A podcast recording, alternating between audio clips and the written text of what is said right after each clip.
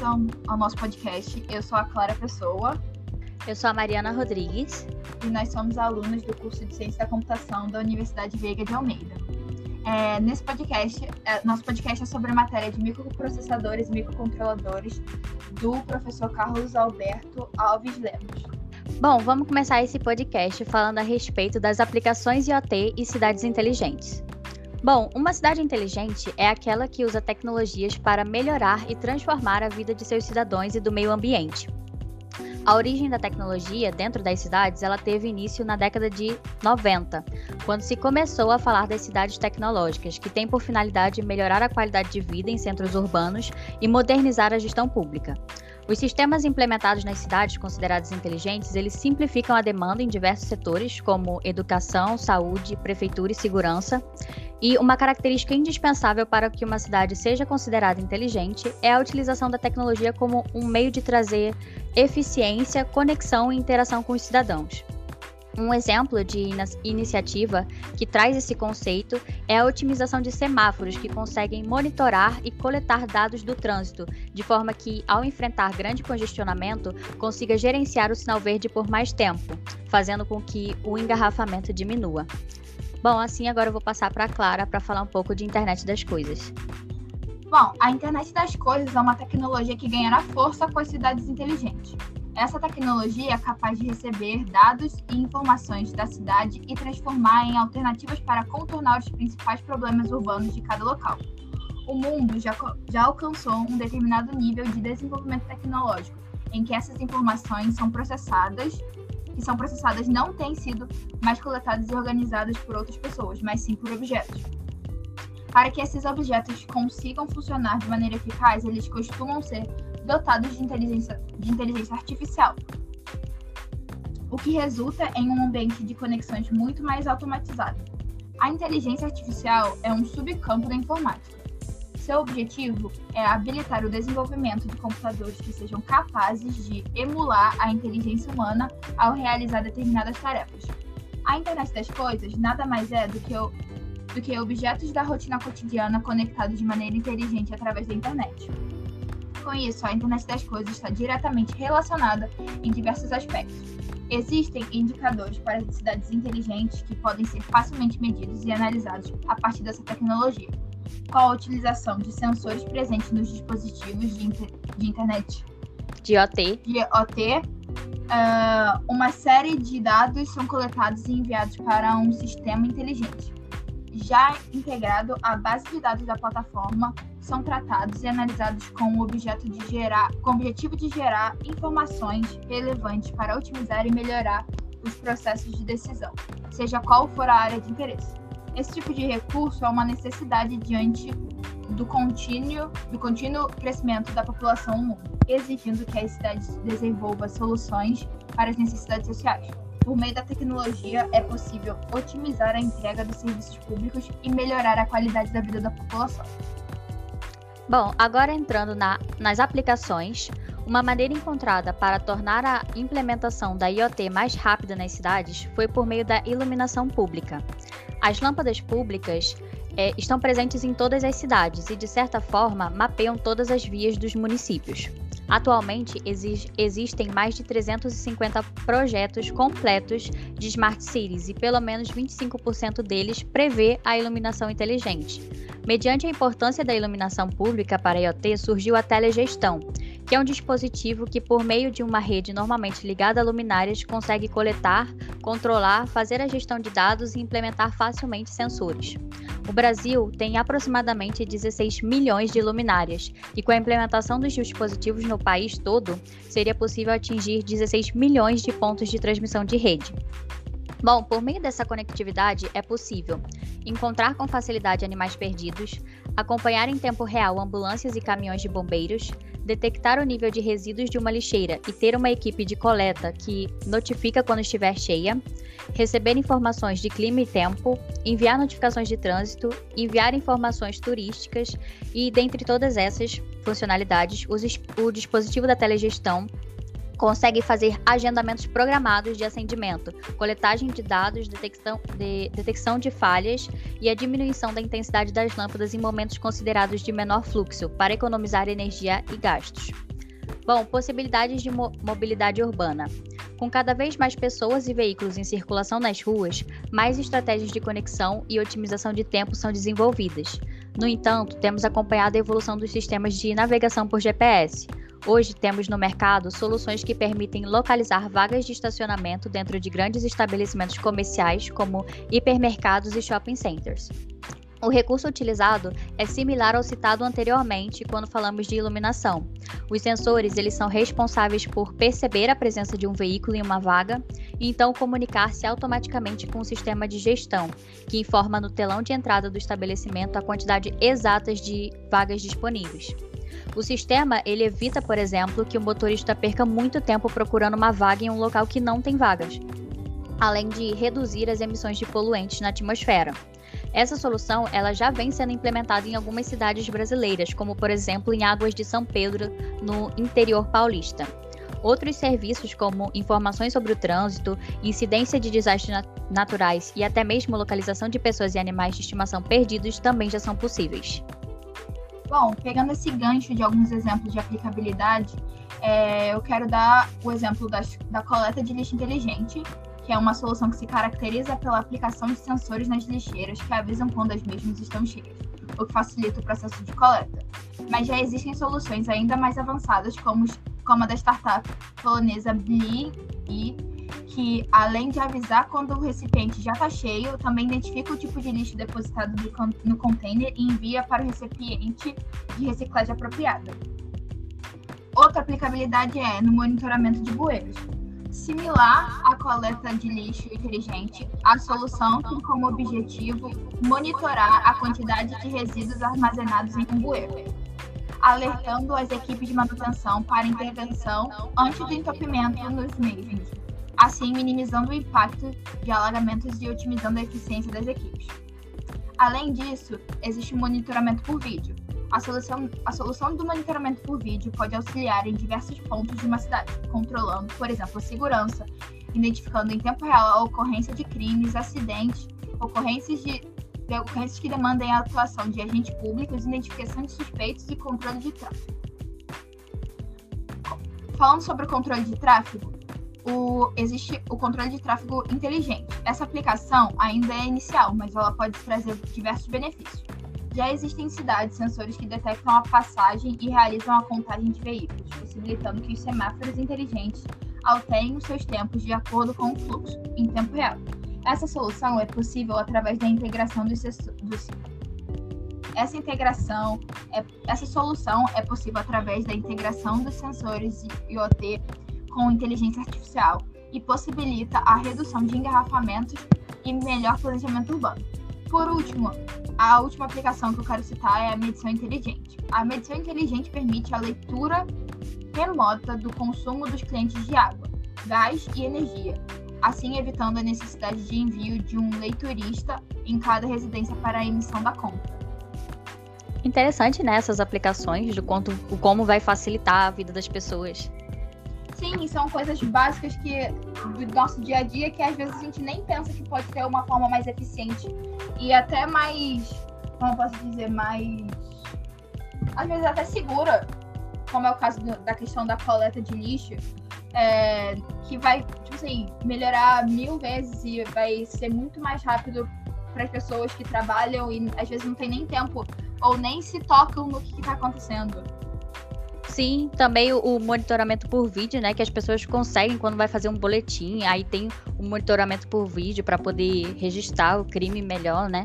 Não, e o que mais me chamou a atenção foi a questão do tráfego, porque assim, Rio de Janeiro é Rio, Rio de Janeiro e São Paulo, principalmente aqui no Brasil, que são as duas grandes metrópoles, são conhecidas pelo seu trânsito. E olha, Sim. se você conseguir uma forma de melhorar o trânsito do Rio de Janeiro na hora do rush, assim, meio-dia, meio, meio-dia ou uma hora da tarde, que é saída e entrada de colégio, horário de almoço, geralmente, do trabalho, principalmente às 6 horas da tarde, das 6 às 8, mais ou menos, 6 às 9 até. Nossa, o carioca vai te amar pro resto da vida. Exatamente. Que perde muito tempo no trânsito. Bom, agora eu vou puxar para o, o tema microprocessadores. E contextualizando um pouco, um microprocessador, ou apenas processador, é um circuito integrado dedicado à realização de cálculos de execução de instruções e tomadas de decisões. Ele é considerado praticamente o cérebro de um sistema computacional, do computador no caso. Mas para ele funcionar, ele precisa de alguns componentes, como por exemplo a memória RAM para armazenamento temporário das informações que estão sendo executadas, um dispositivo para armazenar o sistema que vai gerenciar o seu funcionamento, dispositivos de entrada e saída e entre outros circuitos que auxiliam a promover a interação dele com o usuário. Bom, agora eu vou citar algumas novas tecnologias a respeito dos microprocessadores. A primeira delas seriam os computadores quânticos. A computação quântica ela já é uma realidade nas indústrias, mas seu alto custo ainda torna os produtos inacessíveis para os seus consumidores. Em 2018, dois supercomputadores com essas características foram anunciados. Foi o ba ba da Google e o IonKey. IonKey. Ambos batem recordes de especificações técnicas e performance. O modelo mais robusto, que é esse IonKey, ele chega aos 79 qubits, que é uma unidade de medida da capacidade de processamento dos computadores quânticos. Cada vez, cada vez mais próximos da realidade dos consumidores, eles poderão elevar de forma significativa a capacidade de processamento, inclusive de máquinas que utilizamos hoje em casa é, circuitos ópticos. Uma das barreiras encontradas pela indústria para evoluir as tecnologias atuais é a questão de como dissipar energia na forma de calor. Em máquinas de uso pessoal, o uso de ventoinhas resolve parcialmente esse problema, mas em data centers, o calor liberado é, é desperdiçado, é visto como uma falha de engenharia ser resolvida. A solução pode estar na adoção de circuitos ópticos. Eles são capazes de trocar informações utilizando impulsos de luz, uma técnica similar à adotada pelas redes de fibra ótica que trazem internet. Especula-se que a adoção de sistemas com essas características pode, possam gerar computadores de 10 a 100 vezes mais rápido do que os modelos atuais. Outra seria é, armazenamento de informações em DNA. Essa é uma das grandes apostas da indústria para o futuro, a possibilidade de ar, é, armazenar informações em estruturas similares ao DNA, que permitiria com que fosse possível armazenar todos os filmes já produzidos até hoje em um espaço similar ao tamanho de um cubo de açúcar. O salto tecnológico seria gigantesco. Embora não exista uma previsão de quando, de fato, essa tecnologia será utilizada, estudos cada vez mais avançados mostram que é possível sim tornar essa é, realidade essa ideia, e que hoje existe apenas na, na, na teoria. Certamente veríamos uma revolução nesse método, uma espécie de reinvenção de tudo que já conhecemos até hoje na história da informática. Tecnologia Op Optane. Essa novidade ela já é bem mais próxima da nossa realidade. A Intel investiu em uma tecnologia chamada Optane. A empresa promete que essa novidade é capaz de aumentar o desempenho em 28% e promete velocidades de até 1.400% maiores no que diz respeito ao acesso de dados. Essa tecnologia ela será embarcada em SSDs, que chegaria que che chegaram ao mercado já em 2019, e também em memórias RAM. A ideia é que tanto as unidades de armazenamento quanto as memórias funcionem como aceleradores de memória, resultando em máquinas domésticas muito mais rápidas e eficientes. E por fim, tecnologia EPIC. A principal concorrente da Intel, que é a AMD, também estreou em 2019 uma nova tecnologia, a EPIC, os processadores EPIC eles devem reunir diversos chips em um único pacote, ou seja, cada unidade tem dois ou mais CPUs conectados por vias de alta ou baixa latência. Com isso, estimou-se que o custo de produção cairia, ao mesmo que a escalabilidade aumentaria. Essa solução ela não foi destinada ao consumidor final, mas sim às empresas que requeriam servidores mais potentes. Contudo, não está descartado que uma segunda geração dessa tecnologia chegue também para as máquinas convencionais.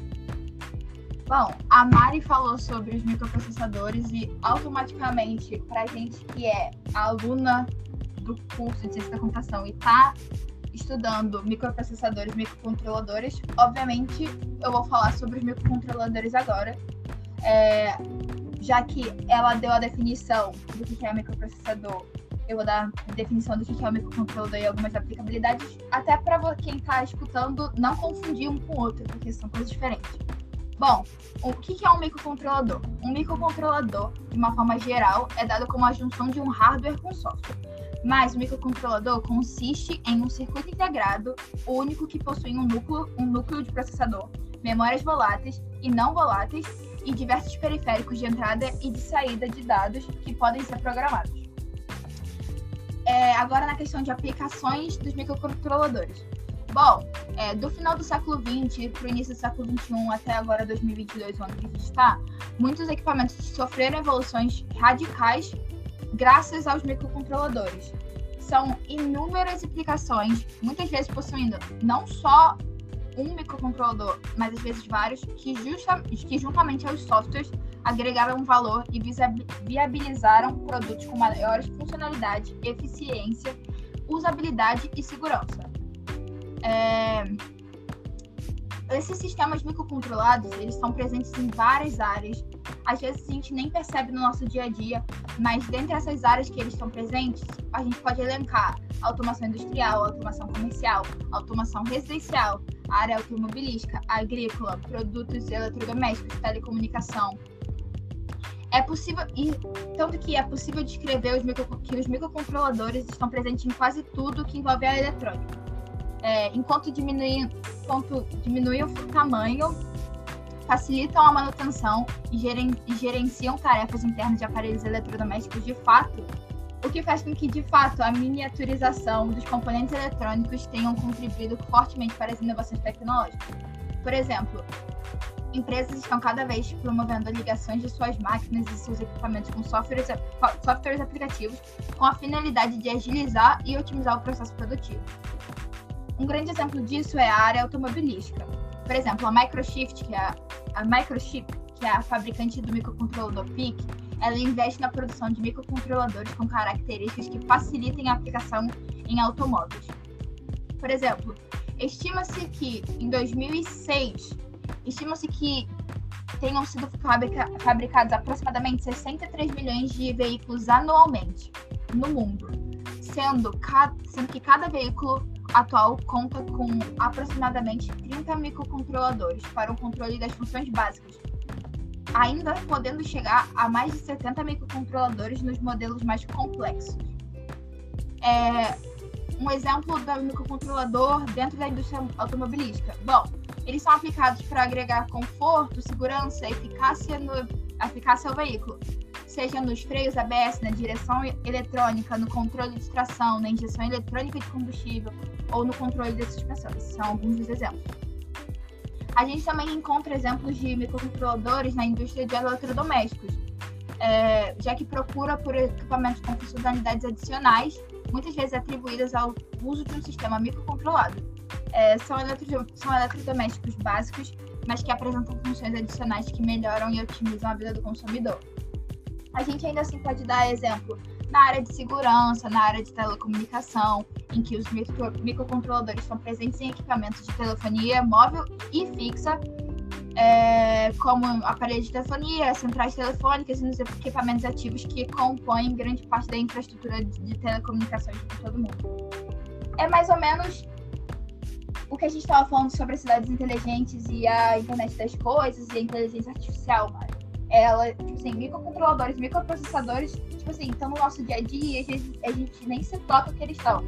De qualquer forma, eles meio que estão embutidos, né, no que a gente falou sobre a, as cidades inteligentes Sim. e o IoT.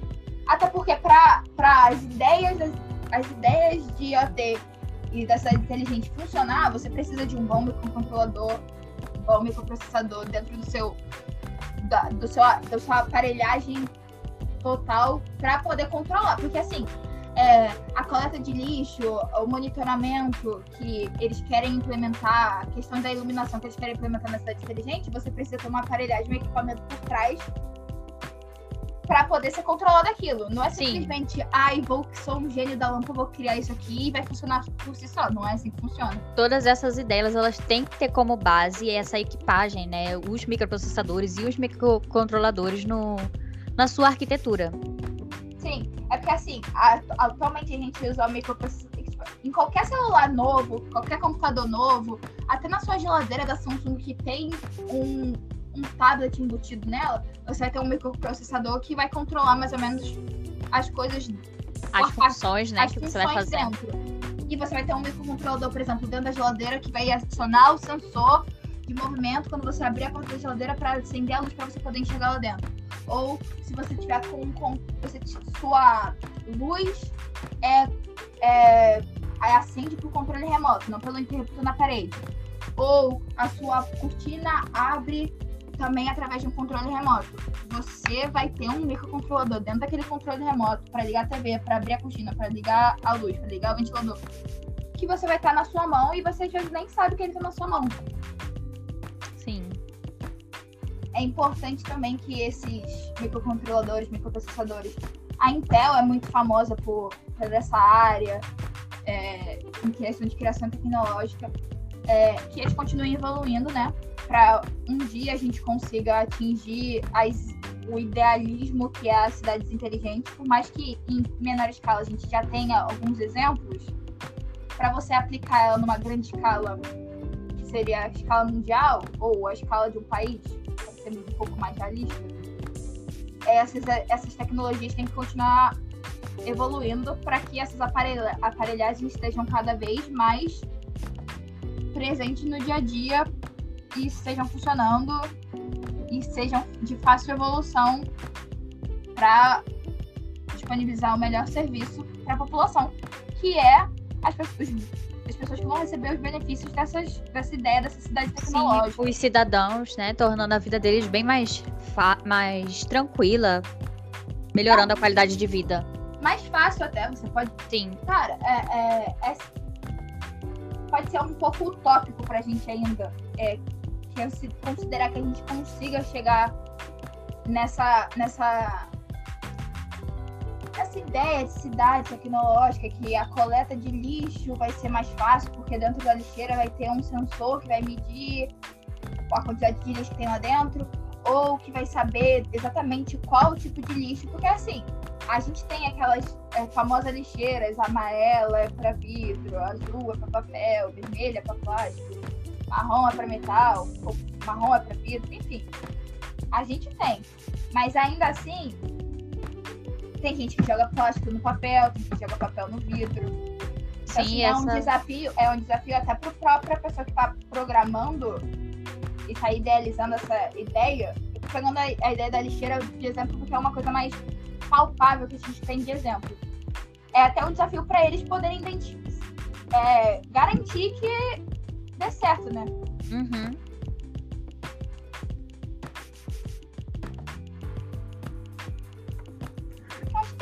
Então, né?